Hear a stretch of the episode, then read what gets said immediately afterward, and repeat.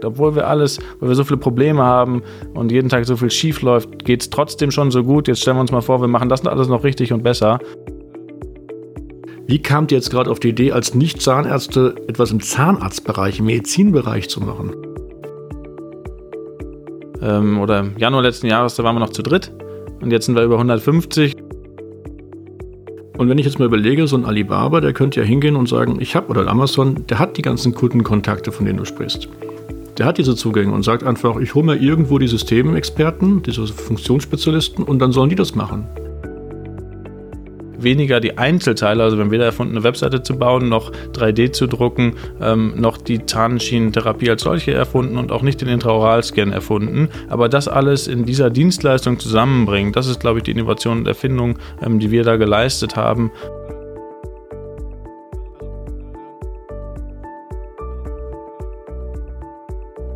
Herzlich willkommen bei einer neuen Folge unserer Podcast-Reihe Hast du schon daran gedacht, bei welcher ich Startup-Gründer und Geschäftsführer ein wenig auf den Management-Zahn fühle.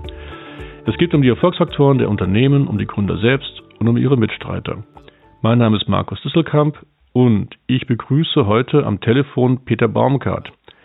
Warum am Telefon? Peter Baumkart von der Firma Sunshine Smile mit dem neuen Namen Plus Dental war bei uns im Podcast, was ihr auch gleich hören werdet. Nur kurz nach unserem Podcast und unter anderem auch, weil wir uns genau über seinen Namen, den Firmennamen unterhalten haben, änderte die Firma ihren Namen. Peter, warum habt ihr euren Firmennamen nach unserem Podcast geändert? Ja, ähm, Markus, ähm, danke, danke für das Gespräch und dass du es dass an, ansprichst.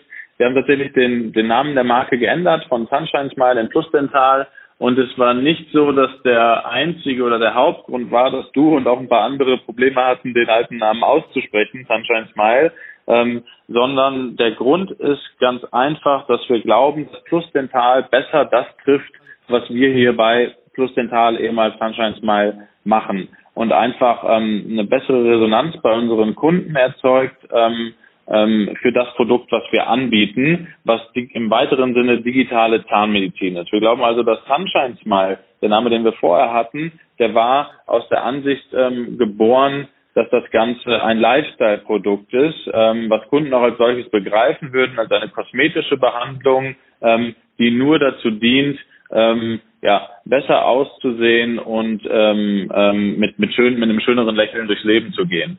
Wir haben aber dann ähm, im Laufe der Zeit gemerkt, ähm, dass unsere Kunden und auch unsere Partner, die Zahnärzte, das Ganze doch als, ähm, als sehr viel medizinischeres Produkt wahrnehmen ähm, und als solches begreifen und begreifen wollen ähm, und das auch von uns äh, sich wünschen sozusagen, medizinische Glaubwürdigkeit. Und da glauben wir einfach, dass der Name Plus Dental das besser abbildet als der vorherige Markenname Sunshine Smile. Wie sind die ersten Resonanzen auf die Namensänderung? Immerhin habt ihr ja mit einer solchen Maßnahme eine ziemlich große Auswirkung verursacht. Es ist ein ziemlich großer Eingriff. Auf jeden Fall. Also wie du sagst, ist das ein großer Eingriff. Ähm, es ist ja auch ein, ein, enormer Aufwand für so eine Organisation, das dann irgendwann ähm, ähm, später nochmal zu machen, den Namen zu ändern. Also das hat Aufwand in Marketing, in IT, ähm, ähm, äh, bei unseren Partnern, all unseren Geschäftspartnern mussten wir alle informieren und darüber in Kenntnis setzen. Ähm, und ähm, ist natürlich ein riesiger Aufwand. Da muss man sich schon ziemlich sicher sein, dass der Nutzen davon groß ist. Ähm, das sind wir und wir sehen uns auch ähm, darin ähm, bisher bestätigt und haben durchaus und durchweg ähm, positive Resonanz bekommen. Also einige Patienten, die natürlich schon in der Behandlung sind, die haben nochmal nachgefragt, hey, warum habt ihr das denn gemacht? Ähm, aber wir sehen, ähm, dass, dass die Kunden das schätzen. Ich meine, die Kunden, denen macht das jetzt auch nicht ganz so viel aus, die sich eh dafür entschieden haben schon. Aber vor allen Dingen auch bei unseren Partnern, den Zahnärzten und auch neuen Kunden ähm, sehen wir, dass es, dass es genau den Effekt hat, kann man glaube ich sagen, den wir uns davon versprochen haben, nämlich, dass die uns jetzt eher als Zahnmedizinunternehmen ähm, einordnen und weniger als Lifestyle-Marke sehen. Super. Nun haben wir den neuen Namen nachträglich geklärt und können mit der eigentlichen Podcastaufnahme starten. Viel Spaß!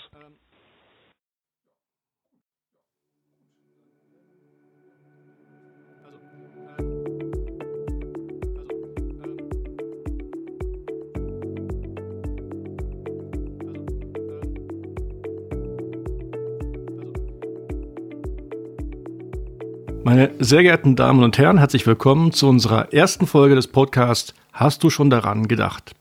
In welchem wir CEOs und Gründer von Startups zu ihren Unternehmen interviewen wollen. Wir wollen so ein bisschen die Unternehmenskonzepte, also das sogenannte Geschäftsmodell, hinterfragen und verstehen, warum es eigentlich diese Firmen überhaupt gibt und warum aus Sicht eines Kunden, eines Investors oder gar Arbeitnehmers diese Firmen interessant sind. Wollen gleichzeitig ein bisschen ein Mini-Business-Coaching für den Interviewpartner machen. Und dabei darf ich mich kurz erstmal vorstellen. Mein Name ist Markus Disselkamp und ich bin von Beruf Business Coach. Aber auch einen Ein- und Überblick über die Komplexität der Betriebswirtschaftslehre und der Unternehmensführung geben. Denn dass es alles gar nicht so einfach ist, das ist eben genau das Problem bei den Startups-Gründungen. Unser heutiger Geschäfts Geschäftspartner, Gesprächspartner, Entschuldigung, ist Dr. Peter Baumgart, Co-Founder von Sunshine Smile. Da muss man sehr langsam reden, um den Namen richtig rüberzubekommen, den ich erstmal sehr herzlich willkommen heiße. Peter, wir duzen uns seit einigen paar Tagen und ich hoffe, das können wir so beibehalten. Und erste Frage, äh, schön, dass du da bist. Geht's dir gut? Mir geht's bestens, danke. Na, da bin ich schon mal froh. Du, wir haben uns hier so überlegt, als Anfangsritual wollen wir so einen kleinen Fragebogen mal durchgehen zum Warmwerden. Und jetzt will ich es nicht so klassisch machen, so was ist denn eigentlich dein Herkommen, was hast du studiert, was sind du für Hobbys, sondern erste Frage, während deiner Ausbildung, was war dein Lieblingsfach? Also meine Ausbildung ging etwas länger, während der Schulzeit zumindest waren das tatsächlich Mathematik und Biologie ähm, jetzt nicht direkt äh, was miteinander zu tun haben, Naturwissenschaften im weitesten Sinne, aber das waren Fächer, die mir in der Schule immer sehr viel Spaß gemacht haben. Im Studium der BWL dann hinterher waren es äh, Mikroökonomie, hat mich sehr interessiert und mir sehr viel Spaß gemacht wahrscheinlich auch ein bisschen ähnlich zu, zu Mathematik davor in der Schule. Ähm, relativ klare Fragen, klare Antworten, Konzepte. Ähm, das waren so Themen, die mir da inhaltlich immer Spaß gemacht haben. Wow, da sind wir gespannt, ob wir es genauso hinbekommen heute, dass wir klare Fragen, klare Konzepte hinbekommen. Was war deine wahre Lieblingsbeschäftigung während des Studiums? Ja, ähm, Lieblingsbeschäftigung, ähm, wenn ich da jetzt irgendwie sagen würde, in der Bibliothek äh, abzuhängen, dann, dann wäre das gelogen das war es nicht. Also ich habe schon gern gefeiert, auch ähm, mit Freunden Sachen unternommen. Ähm, das äh, hat wahrscheinlich jetzt wenig mit dem Studium an sich zu tun. Ähm, das Studium hat mir auch Spaß gemacht, aber wenn ich jetzt von Lieblingsbeschäftigung reden muss, dann waren es ja doch äh, häufig auch die Freizeitaktivitäten. Ähm, in gesunder Balance würde ich sagen mit dem Studium. Okay, jetzt bist du ja im Job. Was hast du da für eine Lieblingsbeschäftigung? Also im, im Job jetzt, ähm, in der Zeit, in der ich jetzt im Job bin, hat sich die Lieblingsbeschäftigung auf jeden Fall sehr geändert. Das ist nämlich Zeit mit meinem Sohn verbringen. Ähm, das ist tatsächlich das, was ich jetzt am liebsten mache. Nicht ganz so viel machen kann, wie ich es mir manchmal wünschen würde, aber dass auch nicht viel zu, zu kurz kommt. Ähm, früher, als ich Unternehmensberater war, war das noch deutlich schwieriger oder wäre schwieriger gewesen, wenn es meinen Sohn da schon gegeben hätte. Ähm, da habe ich jetzt doch mehr Freiräume und ähm, jetzt stärker auf die Arbeit bezogen, also im Büro Lieblingsbeschäftigung ist ähm, in, in, diversen Interaktionen zu sehen, was, was das Team mit oder häufig auch, auch ohne mich ähm, irgendwie erreicht und schafft, jeden Tag im Kleinen und dann monatlich oder quartalsweise auch im, im Größeren. Okay, cool. Du hattest sicherlich während der Ausbildung eine Vision, warum du das Fach, was du studiert hast, wir haben gerade rausgehört, BWL, überhaupt angegangen bist. Was war denn die Vision dahinter? Ähm, die Vision für mich, BWL zu studieren, also Vision ist ein sehr großes Wort. Ich weiß nicht, ob ich das damals schon hatte mit äh, 16, 18 Jahren, aber ähm, was ich mir dabei gedacht habe, war schon die Idee, ähm, dass ich etwas machen möchte, wo ich sozusagen mh, hm, wo das, was ich erreiche, nur von mir selbst abhängt sozusagen und weniger von äußeren Umständen. Und da dachte ich, wäre ein Job in der freien Wirtschaft wahrscheinlich was, was Gutes, wo man irgendwie so weit kommt, wie man selber irgendwie es schafft, was ich glaube, in mhm. anderen Berufen stärker eingegrenzt ist teilweise. Das kann ich verstehen. Bei mir war die Frage, ob ich Jura studiere, um dann Diplomat zu werden. Also ich merkte, von wem ich als abhängig dann wäre, war das dann für mich vorbei. Ne? Genau. Du hast gerade schon gesagt, Vision ist so ein, so ein dehnbarer, schwieriger Begriff. Was ist denn heute deine Vision? Also heute ist jetzt im, im, im, Job bei Sunshine Smile haben wir eine ganz klare Vision, nämlich den Zugang zu moderner Zahnheilkunde zu demokratisieren und für alle verfügbar zu machen. Braucht es eine Vision? Ich frage deswegen, weil ich werde in vielen Seminaren und Vorlesungen gefragt, Vision, da kommt immer der Helmut Schmidt mit seiner Aussage, man solle quasi zum Arzt gehen, wenn man eine Vision haben wollte. Braucht es so als Gründer eines Startups überhaupt eine Vision? Ich glaube, das ist sehr hilfreich, wirklich. Und wir hatten das auch schon recht früh, weil sich so viel verändert in einem Startup, ähm, auch bei uns. Also jede Woche, mindestens jeden Monat verändern sich irgendwelche Ziele, Vorgaben, das Geschäftsmodell auch immer wieder leicht und dann irgendwas zu haben, was sich nicht verändert, ähm, ist, glaube ich, ganz wichtig für die Organisation, für die Mitarbeiter und da etwas zu haben, worauf man ganz langfristig auch als junges, agiles Unternehmen hinarbeitet, ist, glaube ich, sehr hilfreich und höre ich auch immer wieder ähm, von den Mitarbeitern bei uns bei mhm. Sunshine Smile. Die einfachste, kürzeste Definition von Vision heißt ja Sehnsucht. Wo ist denn eure Sehnsucht wirklich? Du sagtest du gerade eben, naja, also wir wollen allen helfen. Das ist ja eher eine Mission. Was ist denn eure persönliche Sehnsucht von den drei Gründern? Ähm, also ich glaube, wenn wir diese, wenn wir dieses Ziel, diese Vision erreichen ähm, dann, dann wäre das ein großer Teil der Befriedigung aus dem, was wir, was wir ziehen mm, bei, bei Sunshine Smile. Ähm, darüber hinaus natürlich auch der wirtschaftliche Erfolg der Firma. Also, dass wir als Firma wachsen, ähm, ähm dass das Team wächst, dass unsere Geldgeber zufrieden sind, ähm, das ist natürlich auch äh, Teil unserer Mission und Vision. Jetzt hast du mir gerade ein Stichwort gegeben. Also, wir haben ja gesagt, die, das Motto der, des Podcast-Folgen soll heißen: Hast du schon daran gedacht? Du sprichst den Namen eurer Firma wesentlich professioneller, klar, als ich aus. Also ich tat mich richtig schwer mit Sunshine Smile. Ja. Das war noch nicht mal richtig. Warum habt ihr euch eigentlich so einen komplizierten Namen gewählt? Also tatsächlich haben wir das damals nicht so wahrgenommen. Ähm, wir, äh, wir Gründer und uns ging das doch relativ flott über die Lippen, aber mittlerweile muss ich auch feststellen, dass das, dass viele Leute damit Probleme haben äh, mit der Aussprache des Namens. Also wir äh, haben damals natürlich etwas länger über den Namen nachgedacht und wollten etwas haben, was eben nicht ein typischer Name oder Begriff aus der Zahnheilkunde ist, sondern was dieses Thema, was etwas altmodisch angestaubt und vielleicht auch schmerzhaft auf den ersten Blick erstmal oder auf das erste Hören klingt, in etwas zu transformieren, was irgendwie Freude und etwas Positives ausstrahlt. Und ähm, da haben wir eben dann, äh, ist uns die Idee Sunshine Smile gekommen und wir fanden den Namen auf Anhieb alle, alle ganz gut und dachten, dass es das gut verkörpert, was wir da erreichen wollen. Kann man sowas nachträglich nochmal ändern? Kann man sicherlich. Man kann alles ändern. Also ich glaube, den Namen einer Firma, das, das sieht man ja täglich, ähm, kann man auch ändern, ja. Ich weiß auch gar nicht, ob es richtig wäre. Also insofern ist es eine offene Frage gewesen. Also Sunshine Smile, jetzt habe ich es richtig hinbekommen. Sag doch mal wirklich, weil ich kannte euch vorher mhm. nicht und ein gemeinsamer Freund hat uns ja zusammengebracht. Helfe mal, das Geschäftsmodell von euch zu verstehen. Ja, ähm, also was wir machen, ist im Prinzip ähm, Zähne begradigen also es ist im Prinzip eine Art von digitaler Keyphoto-BD und wir machen das mit einem Direct-to-Consumer-Ansatz. Also wir als Sunshine Smile als Firma gehen direkt auf die Endkunden zu und helfen denen, verhelfen denen zu geraden Zähnen. Ähm, ich glaube, wenn ich das etwas genau beschreiben würde, würde ich einmal den Prozess durchgehen, wie der Kunde den durchlebt, ohne dazu sehr auszuarten. Also der Kunde sieht eine Werbeanzeige, geht auf unsere Webseite, bucht einen Termin in einem unserer 35 Standorte ähm, geht dorthin und dort wird eine digitale Abformung seiner Zähne gemacht. Also was man früher und früher kennt, da hat man in so eine rosa Masse gebissen und ein bisschen gewürgt.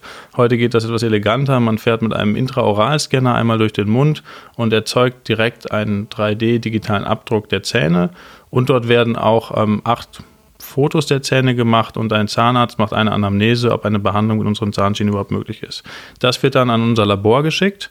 Dort werden die Fotos und Abdrücke nochmal ausgewertet und dann wird ein Behandlungsplan, eine 3D-Simulation erstellt, die dann dem Kunden in seinem Login-Bereich zur Verfügung gestellt wird. Das kauft der Kunde, dann produzieren wir die Zahnschienen, schicken die dem Kunden zu und der Kunde trägt dann diese Zahnschienen 22 Stunden jeden Tag, also nimmt die nur raus zum Essen und Zähneputzen und wechselt alle ein bis zwei Wochen die Schienen, die immer ein bisschen weiter in die richtige Position die Zähne rücken, bis er nach im Durchschnitt sechs Monaten dann wunderbar gerade Zähne hat und danach dann noch ähm, nachts Retainer, das sind auch wieder transparente Zahnschienen trägt, die die Zähne in der gewünschten Position halten.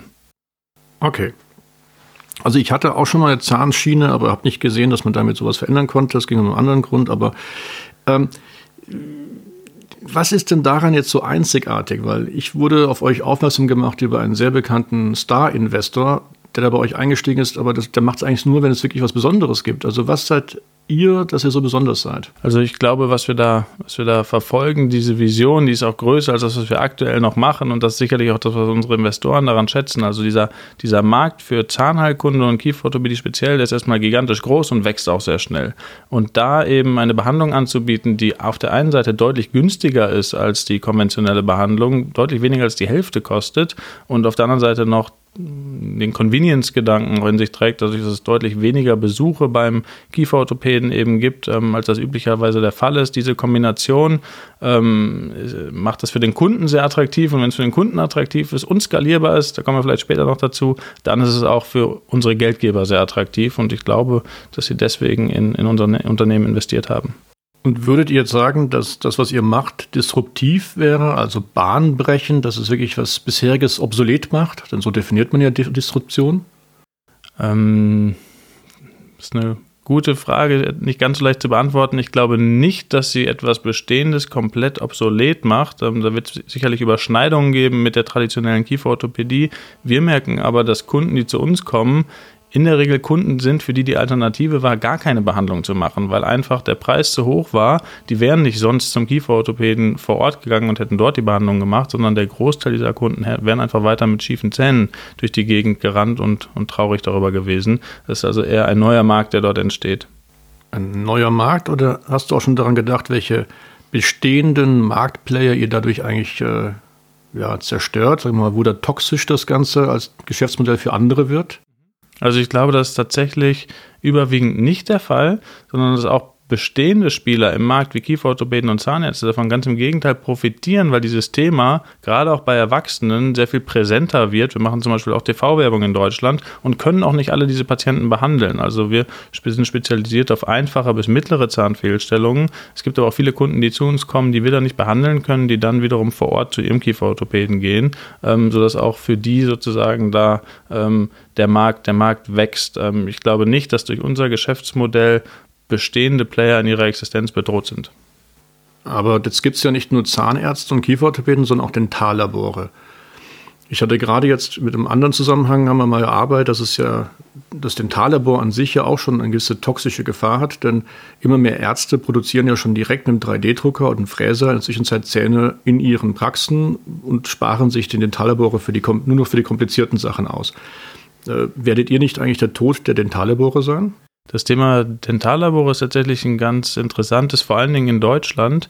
Was wir nämlich hier haben in der Zahnmedizin, ist, dass der Zahnarzt im Prinzip den Profit an der Dentallaborleistung nur dann erwirtschaften kann, wenn er das Dentallabor selber führt oder da ein kleines Unternehmen gründet und das äh, in sich einverleibt sozusagen. Deswegen haben wir auch diesen Effekt, diesen besonderen Effekt in Deutschland, dass es tausende von kleinen Mini-Zahnlaboren gibt. Das sind oft One-Man- oder Woman-Shows ähm, oder, oder zwei Mitarbeiter, ähm, während in anderen Märkten das viel stärker konsolidiert ist und dort große Zentren gibt eben, ähm, wo ja, deutlich effizienter und in, in größeren Stückzahlen produziert wird. Ähm, bei manchen Produkten, die stärker individualisiert sind, macht es vielleicht Sinn, das in, in, äh, per Handarbeit in der Manufaktur zu machen. Aber es gibt heute auch viele Produkte, wo es sich einfach anbietet, in Bezug auf Qualität und auch Kosten, das, in, das deutlich stärker zu, ähm, äh, zusammenzuführen.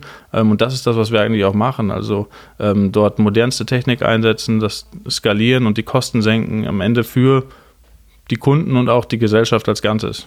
Äh, Stichwort Technik. Also mhm. wenn man bei euch so ein bisschen durchliest, ist ja extrem digitalisiert. Ihr arbeitet mit 3D-Scans, kieferorthopädischen 3D-Scans, 3D-Druckern, CAD-Software.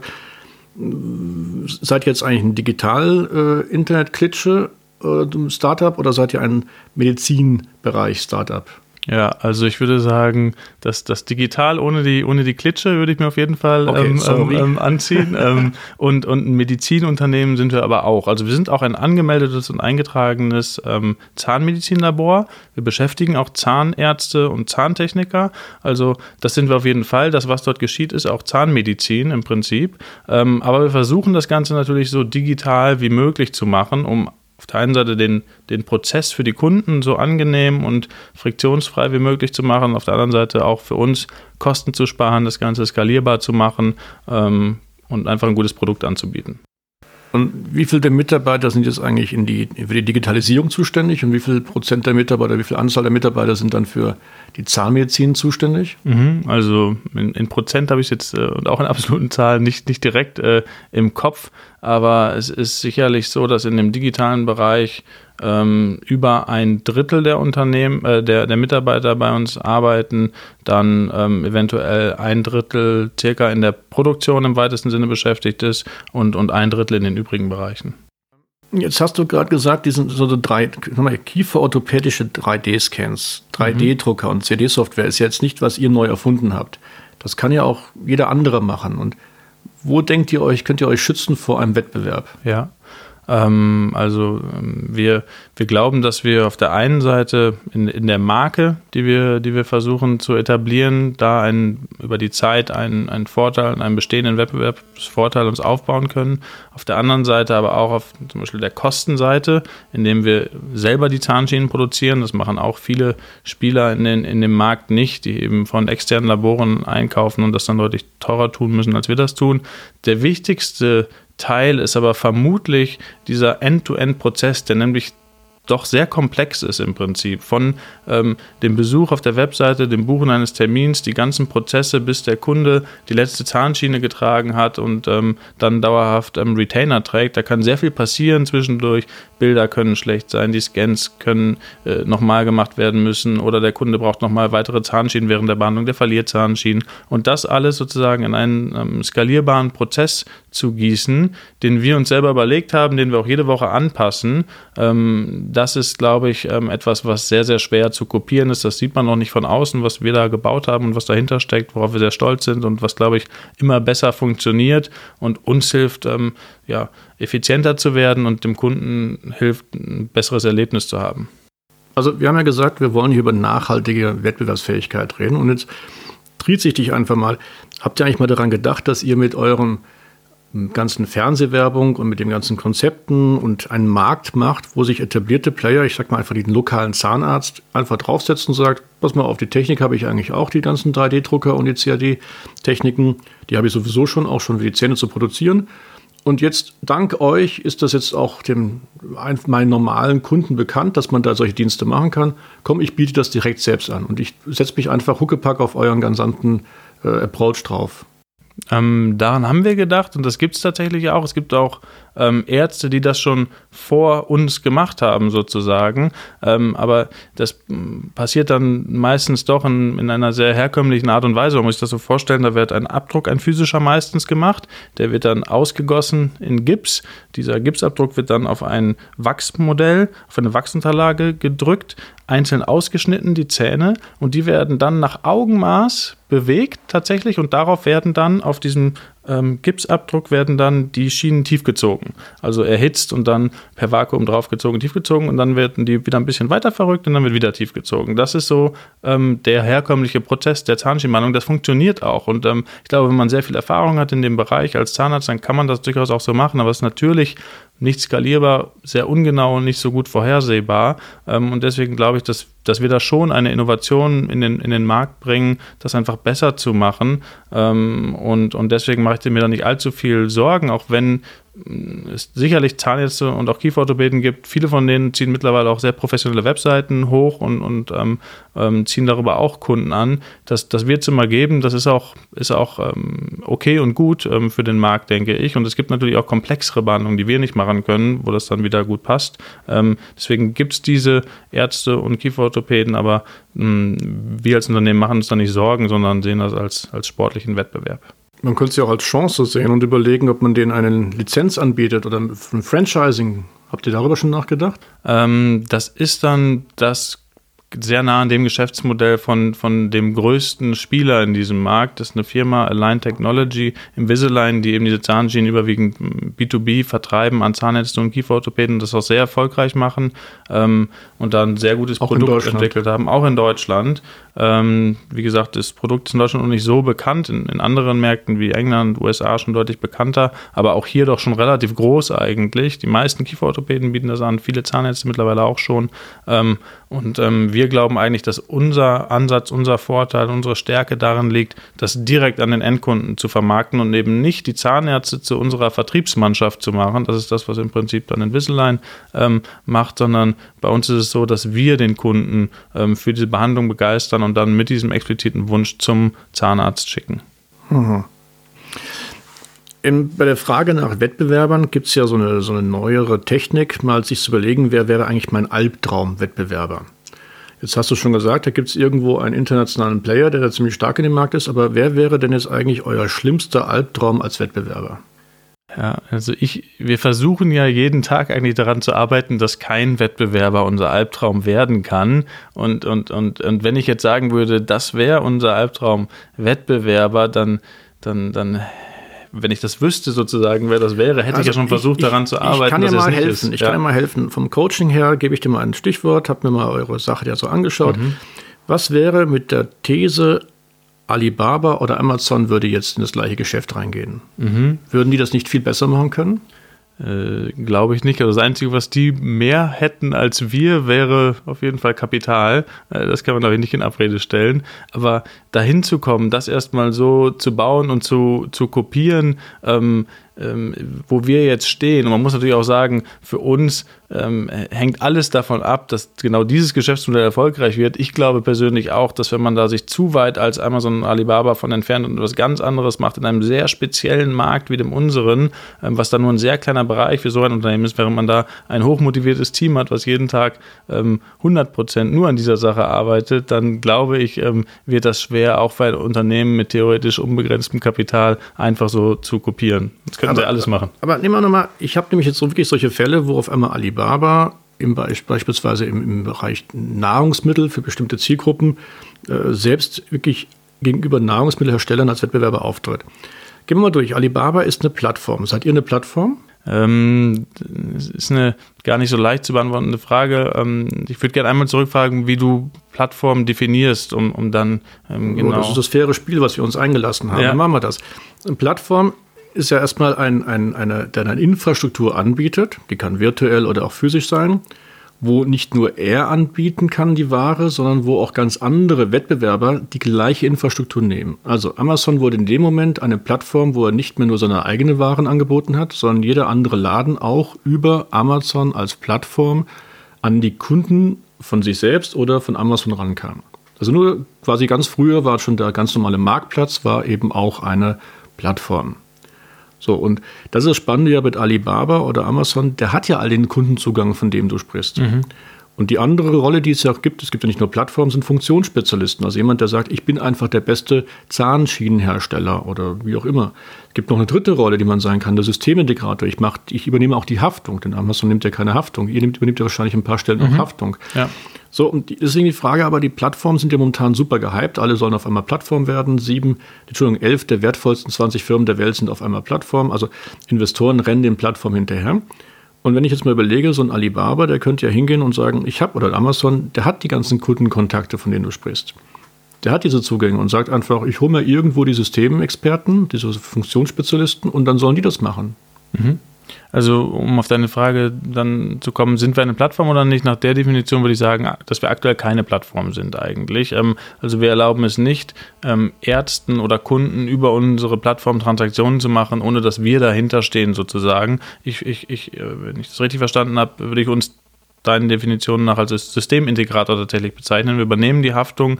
Wir ähm, haben also weniger die Einzelteile, also wir haben weder erfunden, eine Webseite zu bauen, noch 3D zu drucken, ähm, noch die Zahnschienentherapie als solche erfunden und auch nicht den Intraoralscan erfunden. Aber das alles in dieser Dienstleistung zusammenbringen, das ist, glaube ich, die Innovation und Erfindung, ähm, die wir da geleistet haben. Ähm, und, und dann ist wahrscheinlich Systemintegration ähm, das, das richtige Stichwort. Um jetzt dann auf den zweiten Teil deines Punktes zurückzukommen, ähm, wenn Amazon oder Alibaba ähm, ähm, das, das, das kopieren würden, also ähm, die müssten wie jeder andere auch erstmal, denke ich, ähm, lernen, wie man ja, wie man, wie man eine Zahnschienenbehandlung macht, wie man diesen ganzen Prozess von Anfang bis Ende aufsetzt und auf was da alles schiefgehen kann. Da können nämlich auch Sachen schiefgehen. Ähm, und das natürlich in so einem, in so einem sehr sensiblen Thema, in so einem medizinischen Thema auch nochmal was ganz anderes und glaube ich sehr weit weg von, von dem, äh, von dem Kerngeschäft von diesen Unternehmen, also einmal eine medizinische Behandlung anzubieten, ähm, ist, glaube ich, ähm, nicht was, was in der DNA von, von Alibaba oder, oder Amazon ähm, liegt und würde denen deswegen, glaube ich, auch nicht so einfach fallen wie uns, die wir das von, von Anfang an zu 100 Prozent gemacht haben. Sind denn bei den drei Gründern auch Zahnärzte dabei? Nein, äh, wir sind alle drei keine Zahnärzte tatsächlich. Also ich bin promoviert ähm, und jetzt vielleicht hilft auch zum ersten Mal dieser Doktortitel etwas im Impressum, aber Zahnarzt bin ich nicht. Also auch die Promotion habe ich im, im Bereich BWL gemacht. Ähm, wir haben dieses Wissen uns sozusagen reingeholt. Ja, also wir haben jetzt Zahnärzte und Zahntechniker, die dann auch wirklich für diese Art der Behandlung die richtigen sind, an Bord geholt, die wahrscheinlich auch viel bessere Zahnärzte sind, als wir das jemals hätten werden können, um da einfach die Expertise zu Wie kamt ihr dann auf die Idee? Weil ich höre von vielen immer so, wenn ich auch an Hochschulen unterrichte, Mensch, eigentlich träume ich davon, selbstständig zu werden. Gerade habe ich gelesen in der Zeitung, dass es eigentlich gar nicht mehr so viel selbstständige Unternehmerwunsch gibt, Gedanken gibt, aber trotzdem, ich werde noch regelmäßig gefragt. Und wie kamt ihr jetzt gerade auf die Idee, als Nicht-Zahnärzte etwas im Zahnarztbereich, im Medizinbereich zu machen? Mhm.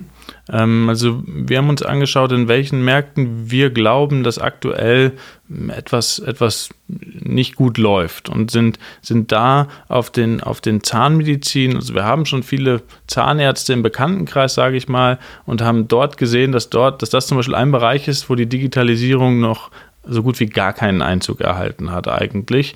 Ähm, sind dann ziemlich schnell auch dazu gekommen, dass auch bei Dentallaboren die Digitalisierung, dass da die Möglichkeiten schon sehr, sehr weit sind über 3D-Druck, 3D-Fräsen und was es da alles gibt. Aber das, was tatsächlich passiert jeden Tag in, in Deutschland, ist was ganz anderes, nämlich ähm, Manufakturen, wo sehr viel Handarbeit ähm, gemacht ist, was, was auch nicht immer schlecht ist, aber eben ähm, doch nicht mehr den Möglichkeiten, die wir da heute eigentlich haben, en, entspricht und auch in, den, in den Zahnarztpraxen man das gleiche Bild hat im Prinzip Prinzip, dass da über Sachen wie zum Beispiel Intraoralscanner, das ist ein sehr gutes Beispiel, das ist eigentlich viel besser, als den Abdruck physisch zu machen, sowohl für den Patienten als auch für den Workflow hinterher. Trotzdem ist die Verbreitung von diesen, von diesen Geräten noch extrem gering. Das hat fast niemand, hat auch was mit den Kosten zu tun, aber da gibt es Technologie, die einfach nicht zum Einsatz kommt ähm, und wir glauben, das ist, das ist nicht gut ähm, und, und, und wollten daran etwas ändern und haben gesehen, dass das deswegen wahrscheinlich ein Markt ist, wo man mit ähm, ja, digitaler Expertise relativ weit kommen kann.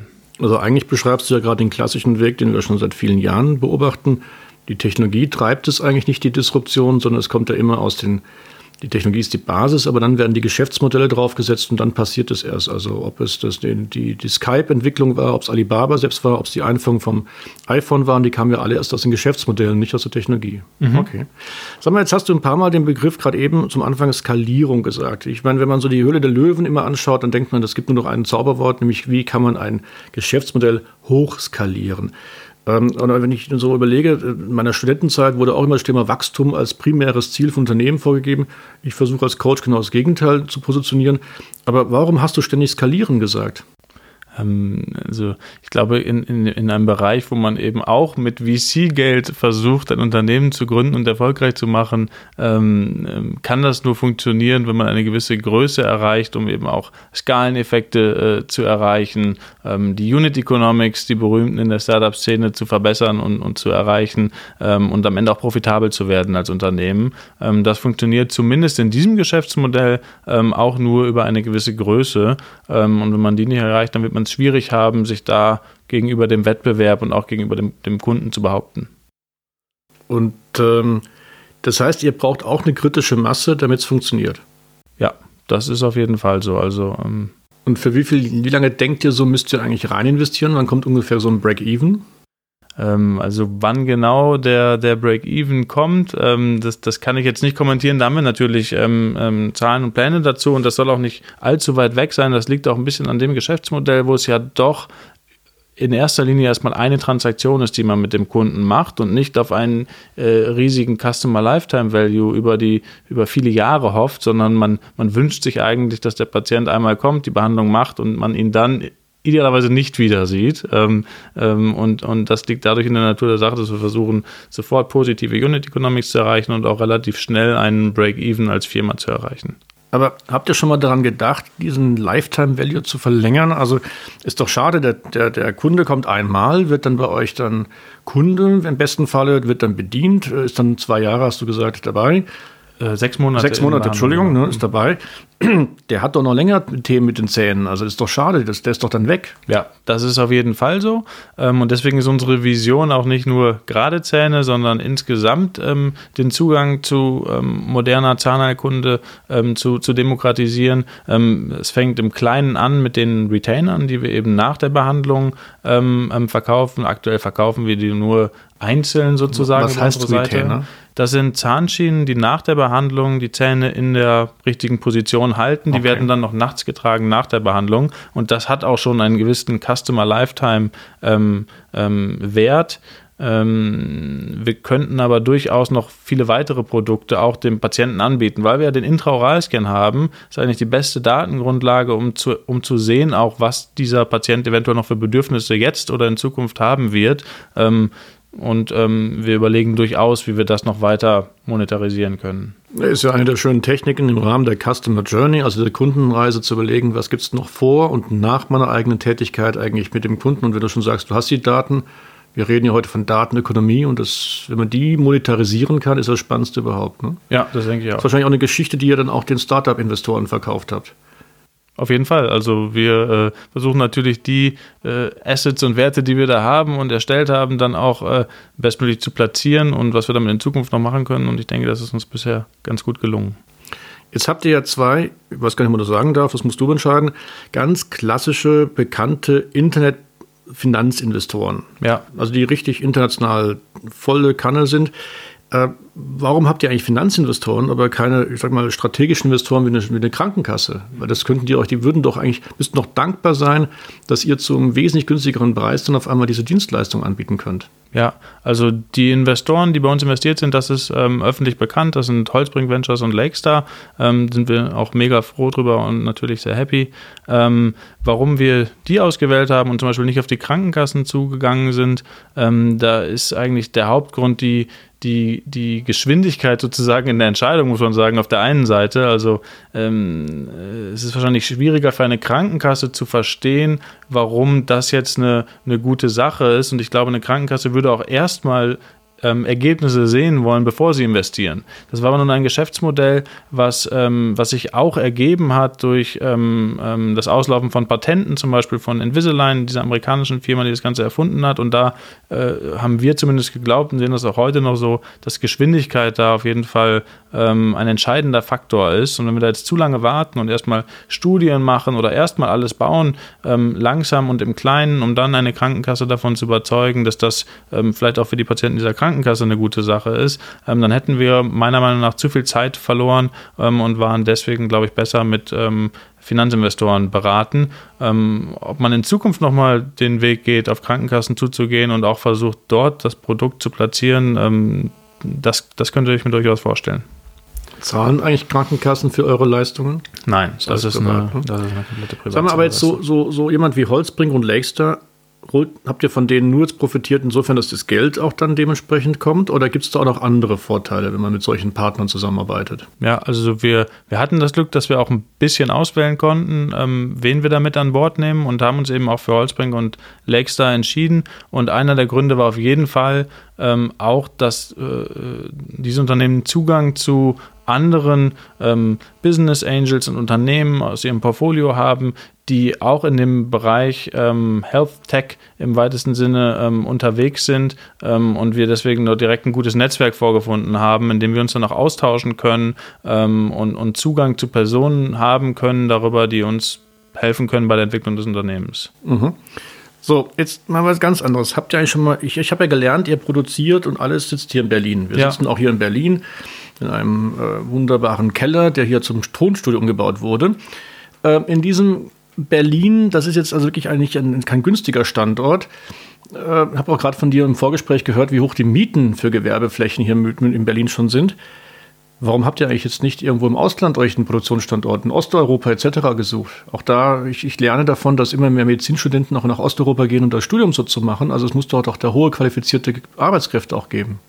Ja, also ich glaube, dass es auf jeden Fall im Ausland hochqualifizierte Arbeitskräfte gibt und auch die Lohnkosten dort niedriger sind. Ja, das ist definitiv so und wir beschäftigen dort auch Mitarbeiter, ähm, ähm, sodass das ein Vorteil wäre. Allerdings auf der anderen Seite hat es einen unwahrscheinlichen Wert, das nah an, an unserem Unternehmen, an unserem Büro zu haben. Das merken wir jeden Tag wieder, dass ich zum Beispiel auch jeden Tag rübergehen kann und mir anschauen kann, was dort passiert, wie das Feedback ist. Wir können auch zum Beispiel das Feedback unserer Kunden, das wir ja täglich bekommen, sofort mit, der, mit den Mitarbeitern in der Produktion besprechen, dort die Prozesse anpassen. Und es ist auch relativ komplex, diese, ähm, diese Produktion der Zahnschienen. Das ist jetzt nichts, was man einmal irgendwie runterschreibt, rübergibt und dann irgendwo aufgebaut werden kann. Ähm, ähm, wir arbeiten dort sehr stark an einer höheren Automatisierung jeden Tag in der, in der Produktion, ähm, um die Stückkosten weiter zu senken. Also dass, dass so Faktoren wie Miete fallen dort fast gar nicht ins Gewicht eigentlich bei den, bei den Kosten pro, pro ähm, Behandlung.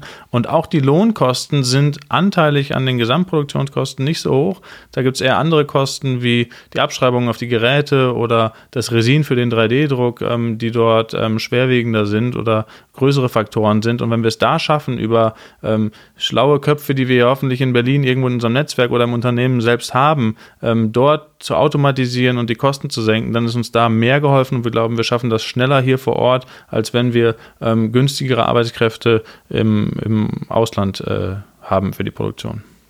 Und ich höre heraus, dass ihr drei Gründer nicht jetzt irgendwo im Elfenbeinturm lebt, sondern sehr down to earth da in die Produktion und in andere Aktivitäten eingebunden seid.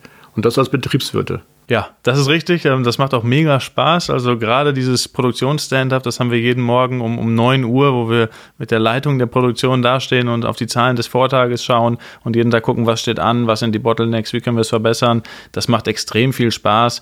Ähm, ist übrigens auch sehr hilfreich im, im Recruiting, da Leute durchs Büro zu führen, durch die Produktion zu führen, mal unsere ähm, industriellen 3D-Drucker zu zeigen. Ähm, haben wir schon gemerkt, dass es allein dafür sich vielleicht schon gelohnt hat, das Ganze zu machen und auch unsere unsere Investoren haben, glaube ich, nicht schlecht gestaunt, als sie das gesehen haben, sozusagen die Produktion, ähm, diese 3D-Drucker, das ist auf jeden Fall ein Wert, der über das rein betriebswirtschaftliche hinausgeht und uns dort alles stolz macht und irgendwie auch Spaß macht. Ich glaube auch gerade den Mitarbeitern, die gar nicht in der Produktion arbeiten, gehen da ab und zu mal durch, gucken sich das an und finden das oh, cool. Ich bewundere gerade die Euphorie, die du in der Sprache jetzt hast. Das ja. ist eine Stimme, das ist klasse.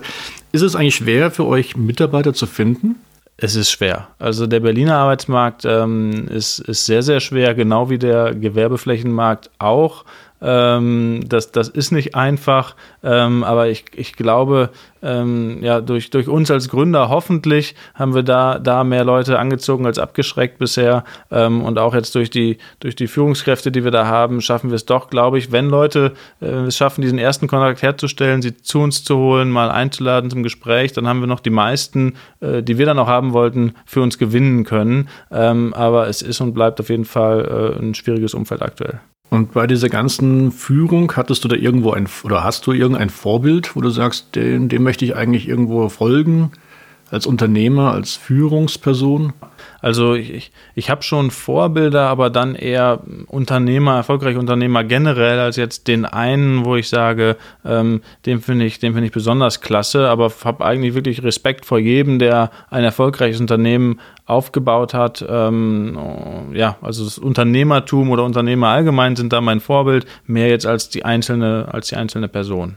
Und hast du jemals daran gedacht, das wieder mal fallen zu lassen und zu sagen, Mensch, so ein fester Job irgendwo als Angestellter wäre eigentlich viel entspannter? Gerade das, wo du jetzt auch dann, wie ich gerade rausgehört habe, Vater geworden bist, Familie hast. Äh, nein, habe ich tatsächlich nicht mehr dran gedacht. Also ich war ja vorher in einer, in einer, Beratung tätig, das hat auch Spaß gemacht, aber eigentlich je länger ich jetzt ähm, als Unternehmer tätig bin, desto schwieriger, muss ich ganz ehrlich sagen, kann ich mir das noch vorstellen, ähm, wieder in, in, in, so ein Angestelltenverhältnis zurückzukehren, ähm, wo ich mich nicht hundertprozentig selbst verwirklichen kann. 100% ähm, ausschließen kann man es, denke ich, nie, aber ähm, aktuell bin ich sehr weit davon entfernt. Äh, super. Jetzt will ich noch mal ein kleines zweites, also ich versuche so ab und zu mal so spielerisch so das laterale Denken reinzubekommen, dass wir mal die Perspektive wechseln. Nochmal ein Versuch. Wenn du noch mal ganz am Anfang wärst, was würdest du dann machen? Du meinst jetzt ganz am Anfang von Wie du willst. Wir können, Unternehmen? Fangen wir mit dem oder? Unternehmen, wo du ja. gerade bist, also mit eurem Sun, Sign, Smile. Ich kriege das langsam hin. Wenn ihr da nochmal Anfang wärt, was würdet ihr machen? Also ich glaube, dass wir schon den Großteil ähnlich machen würden, ähm, dass man natürlich äh, einige Sachen dann doch anders macht ähm, im Aufbau. Ähm, das ist klar. Das sind jetzt aber weniger, glaube ich, so große strategische Themen gewesen, die wir dann ganz anders gemacht hätten, sondern eher, also wir haben natürlich ganz viele Fehler täglich im kleinen Kleinen gemacht, wie wir das alles umgesetzt haben. Ähm, da würden wir, aber das, das wäre jetzt wahrscheinlich zu detailliert. Ähm, also du fühlst dich ganz wohl eigentlich, wie ihr es bisher gemacht habt. Ja, aber ich würde auf keinen Fall sagen, dass es nicht besser ginge. Also das, das wäre das wär vermessen. Wir wären vielleicht noch früher zum Beispiel in weitere Märkte gegangen. Wir sind irgendwann nach Österreich und in die Schweiz noch gegangen als zusätzliche Märkte. Ähm, das, das hat sehr gut geklappt. Vielleicht hätte man das auch noch früher machen können. Ähm, das sind so Ideen. Ähm, aber ich glaube, im Großen und Ganzen vielleicht hätten wir noch früher, noch früher selbst äh, Zahnschienen produzieren können. Aber im Großen und Ganzen sind wir, sind wir, glaube ich, recht happy, wie wir es gemacht haben. Ja. Schaut ihr drei Gründe jetzt regelmäßig in die Vergangenheit oder eigentlich nur noch nach vorne? Also selten kommen so Momente, wo man denkt, ach ja, vor einem Jahr, da waren wir noch irgendwie, ähm, oder Januar letzten Jahres, da waren wir noch zu dritt. Und jetzt sind wir über 150 und wenn dann so, so Meilensteine irgendwie da, da auftauchen, bei Weihnachtsfeiern zum Beispiel, und ich halte da meistens die Reden, Weihnachtsfeier, Sommerfeier, ähm, dann mache ich manchmal so eine kleine Historie und so einen Rückblick, was war vor ein, drei, sechs, neun, zwölf Monaten oder vor 18 Monaten, viel länger gibt es die Firma noch nicht. Ähm, und dann hat man so Gelegenheiten, um dann nochmal zurückzuschauen. Und sonst aber ist der Blick natürlich schon nach vorne gerichtet und da gibt es noch ganz viel zu tun für uns. Ähm, das sehen wir auch jeden Tag wieder, also was alles schief läuft und schlecht läuft. Und das ist immer sehr schön zu sehen, eigentlich, wenn man dann merkt, obwohl wir alles, weil wir so viele Probleme haben und jeden Tag so viel schief läuft, geht es trotzdem schon so gut. Jetzt stellen wir uns mal vor, wir machen das alles noch richtig und besser. Ähm, dann, ähm, ja, äh, glaube ich, haben wir viel geschafft. So, dann will ich mal langsam zum, zum Abmoderation kommen und will auch ein kleines Schlussritual einbauen. Äh, nach dem Motto, was wir eigentlich vergessen haben. Gibt es denn irgendwas, was du immer schon mal sagen wolltest? Auf so einer Plattform, die du jetzt auch zum ersten Mal erlebst. Genau, das ist mein erster Podcast. Ähm, ich, ich habe tatsächlich im Unternehmen die Gelegenheit, sehr viel zu reden, tu das auch. Und ähm, deswegen gibt es jetzt nicht die eine Sache, wo ich sage, das muss ich unbedingt noch unterbringen. Ähm, ich glaube, dass das, das, das ist schon mal gut. Ja. Dann die Zielgruppe für unsere Podcasts sind ja BWL und Management interessierte Personen aus den Bereichen Führungskräfte, Innovatoren, BWL-Studierende, aber auch Azubis. Was hättest du noch für einen Tipp aus deiner ganz mhm. persönlichen Berufserfahrung ja. für diese Zielgruppe? Also ich habe in meiner eigenen Berufserfahrung, aber auch bei Kandidaten gesehen, die ich interviewe, die ich eingestellt habe, dass aus meiner Sicht in den meisten Berufen, und das gilt wahrscheinlich besonders in, in, in BWL, Berufen ähm, Erfahrung aus meiner Sicht oft doch überschätzt wird ähm, und man selber auch oft glaubt, man muss erstmal Erfahrung sammeln in einem bestimmten Bereich, um dort zu arbeiten. Ähm, wir oder ich persönlich stellen sehr gerne Leute ein, wo ich einfach merke, die brennen für ein Thema, sind motiviert, haben da, haben da Lust dazu. Ähm, und ähm, stelle dann Erfahrung etwas zurück. Und das würde ich auch als Tipp den Leuten, die das, die das hören, sozusagen mit auf den Weg geben, dass man oft irgendwie das Gefühl hat, man wäre noch nicht bereit für etwas oder will noch erst etwas anderes lernen oder machen, bevor man dann das macht, was man eigentlich machen möchte. Und ich halte das in den meisten Fällen, da gibt es sicherlich Ausnahmen wie, wie bei Ärzten oder sowas, wo eine gewisse Erfahrung schon nicht schlecht ist, aber in den meisten Fällen in diesen Berufen eigentlich für den falschen Weg und da lernt man am schnellsten und kommt auch am schnellsten dahin, dass man sich wohlfühlt in dem, was man tut, wenn man es einfach tut.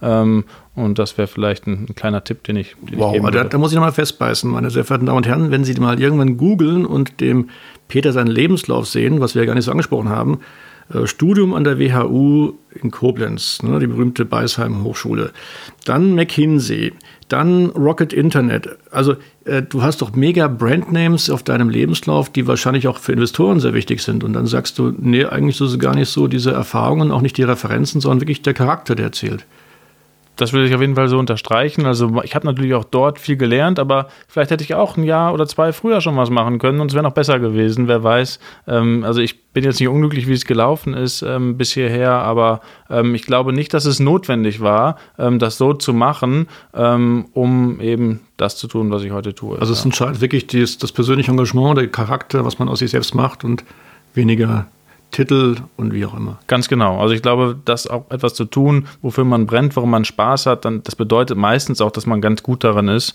Ähm, das kommt auch meistens zusammen und ist ein ganz guter Leitfaden. Das ist doch ein wunderbares Schlusswort im Endeffekt, dem ich mir nur anschließen kann. Peter, einen herzlichen Dank, dass du uns zu unserer ersten Pilotfolge zur Verfügung gestanden hast. Ich werde mir ganz konsequent jetzt euren Firmennamen intensiver beibringen und bin sehr gespannt zu sehen, wie ihr euch weiterentwickelt. Ich drücke euch die Daumen. Vielen Dank. Danke, Markus. So, meine sehr verehrten Damen und Herren, wir haben uns noch eine, gleich im Anschluss an unseren Podcast, Peter und ich, uns was überlegt, nämlich wir möchten nochmal zusammenfassen, was wir so gerade eigentlich für uns so erlebt haben und was so die wichtigsten Punkte sind, die Learnings, die wir so nach so einem Gespräch eigentlich unserer Zielgruppe, wir sagen nochmal also eben Interessierten, die auch mal ein Startup gründen wollen oder Studenten, Azubis oder eben auch Führungskräften so mitgeben wollen. Äh, wir beide spielen uns einfach mal zu, das haben wir jetzt gar nicht so abgestimmt, äh, Peter. Fangen wir mal mit dem ersten Stichwort an. Ich fand das Thema Vision, äh, fand ich toll, wie du reagiert hattest.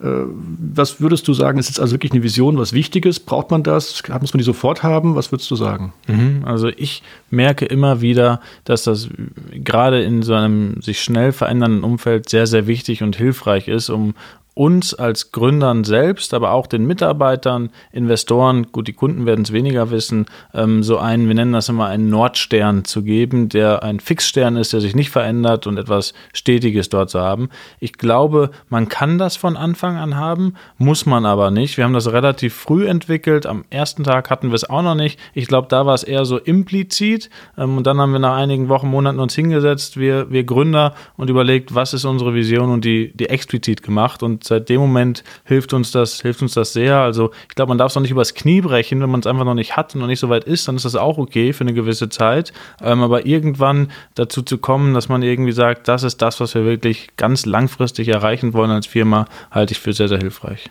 Also mich freut das wahnsinnig, weil wenn ich mit manchen Unternehmen spreche, werde ich wirklich auf den Helmut Schmidt-Spruch angesprochen. Ich bringe immer das Beispiel, kein Leistungssportler, Hochleistungssportler würde so weit kommen, wenn er nicht eine Vision hätte. Und insofern wird es immer vorgelebt, aber irgendwie bei Unternehmen wird es irgendwann vergessen. Zweiter Punkt, der mir unheimlich gefallen hat bei, bei dem, was du so A, gesagt hast, aber auch wie du es dann hier rübergebracht hast. Du scheinst ja wirklich als, als Mitgründer äh, eine Vorbildfunktion aktiv übernehmen zu wollen. Also Vorbild heißt für mich, du machst ja auch mal selbst die Finger dreckig. Oder du hast ja geschildert, wie du selbst auch in das, äh, die Labors und in die Produktion gehst, also dieses Vor-Ort-Sein. Wie stehst du dazu? Ja, also ich glaube, das ist ganz, ganz wichtig und ich glaube auch, wir leben das das würde ich sagen, wirklich ziemlich gut bei Sunshine Smile. Also ich sitze mitten im Großraumbüro. Wir Gründer haben uns die schlechtesten Plätze gegeben, weit weg vom Fenster, direkt am Gang, wo jeder vorbeikommt. Ähm, sind in vielen Stand-ups morgens dabei, die stattfinden in den verschiedenen Abteilungen. Ähm, ganz am Anfang haben wir die ersten Kunden selbst angerufen und konvertiert am Telefon, zugegebenermaßen deutlich schlechter, als das unser Kundenservice heute macht. Ähm, aber um auch das zu machen und versuchen das auch noch regelmäßig heute zu machen, um eben direkt Kundenkontakt zu haben. Wir hatten, ähm, ich glaube, vor zwei Wochen eine Kundin, die im Vorderhaus unseres Büros zufällig wohnt und der habe ich das Paket persönlich vorbeigebracht, um zu erfahren, wie sie von uns gelernt hat und was sie, was sie gerne äh, sich von der, was sie sich von der Behandlung ähm, verspricht. Also da auch den Kon Kundenkontakt dauerhaft nicht zu verlieren, ist uns ganz wichtig und schaffen wir, glaube ich, einigermaßen. Also auf gut Deutsch, ihr müsst den Film hier, diese Serie Undercover Boss, müsst ihr nicht mitspielen, sondern ihr macht das einfach. Genau. Klasse. Dann ähm, in der Managementlehre sprechen wir von klassischen Wettbewerbsstrategien. Und man sagt, man ist entweder Kostenführer, heute nennt man sowas Operational Excellence, oder man ist Nutzenführer Customer Experience. Ich stelle mal eine These, ihr seid beides, oder? Das ist das, was wir versuchen. Ob wir das schon sind oder uns das 100% gelungen ist, ähm, weiß ich nicht. Und so explizit, ehrlich gesagt, habe ich es auch noch nie ausgesprochen oder gehört. Aber ich würde das auf jeden Fall sagen, dass das unsere Strategie ist. Genau. Also auf der einen Seite den Kundennutzen zu maximieren, auf der anderen Seite ähm, die, Kosten, die Kosten zu senken. Wahrscheinlich war es auch ein kleiner Wandel. Am Anfang war es tatsächlich eher ähm, die, die, die Customer Journey und Dazu kam dann erst die Operational Excellence. Das war schon so eine kleine Transition, aber jetzt sind wir da, dass wir versuchen, das beides zu, zu kombinieren, ja. Und dann habe ich dich ja versucht zu driezen mit deinem Lebenslauf, also WHU, McKinsey, Rocket. Ähm, da hast du ja irre reagiert, nämlich irgendwie mit der klaren Aussage, eigentlich sind es nicht die Referenzen, sondern es hängt wirklich alles von einem selbst ab, von einem persönlichem Charakter. Also das scheint ja sehr wichtig zu sein. Ja, also ich glaube da hundertprozentig daran, dass wenn, wenn, wenn junge Menschen, die noch einigermaßen flexibel sind, einfach irgendwie ähm, etwas haben, woran sie sehr viel Spaß haben, ähm, dass das meistens auch dann automatisch etwas ist, woran, worin diese Personen gut sind. Ich sage nicht, dass es schadet, da irgendwie äh, äh, große Namen auf dem Lebenslauf zu haben. Es sieht ja auch noch nicht jeder so wie ich ähm, da draußen. Andere finden das vielleicht besonders gut. Ich persönlich, äh, wenn ich äh, Recruiting auch mache bei uns im Unternehmen, was ich sehr viel mache, dann, ähm, dann, dann schaue ich da nicht so sehr drauf, sondern überlege mir eher, passt diese Person kulturell gut ins Unternehmen? Glaube ich, dass die wirklich genau diesen Job haben möchte. Was ich auf gar keinen Fall hören möchte, ist, ich möchte nach Berlin kommen und deswegen bewerbe ich mich hier. Aber wenn da gute andere Gründe und, und, und Worte und Sätze kommen, dann ist das, glaube ich, der größere Faktor als das, was die Person in der Vergangenheit gemacht hat. Ja, aber du nimmst doch jemanden, der dann auch gern wegen euch nach Berlin kommt. Ne? Ja, wenn es so rum ist. Berlin dann, ist eine äh, schöne Stadt, sagt äh, jemand, der gar nicht mehr hier genau, lebt. Genau, genau. Meine sehr verehrten Damen und Herren, ich hoffe, es hat Ihnen gefallen, dieser Podcast. Und äh, ich lade Sie herzlich ein, unsere Podcast-Serie zu abonnieren. Das können Sie über Spotify oder jeder Ihrer klassischen Plattformen. Und Sie können zu mir auch Informationen finden unter www.disselkamp.com.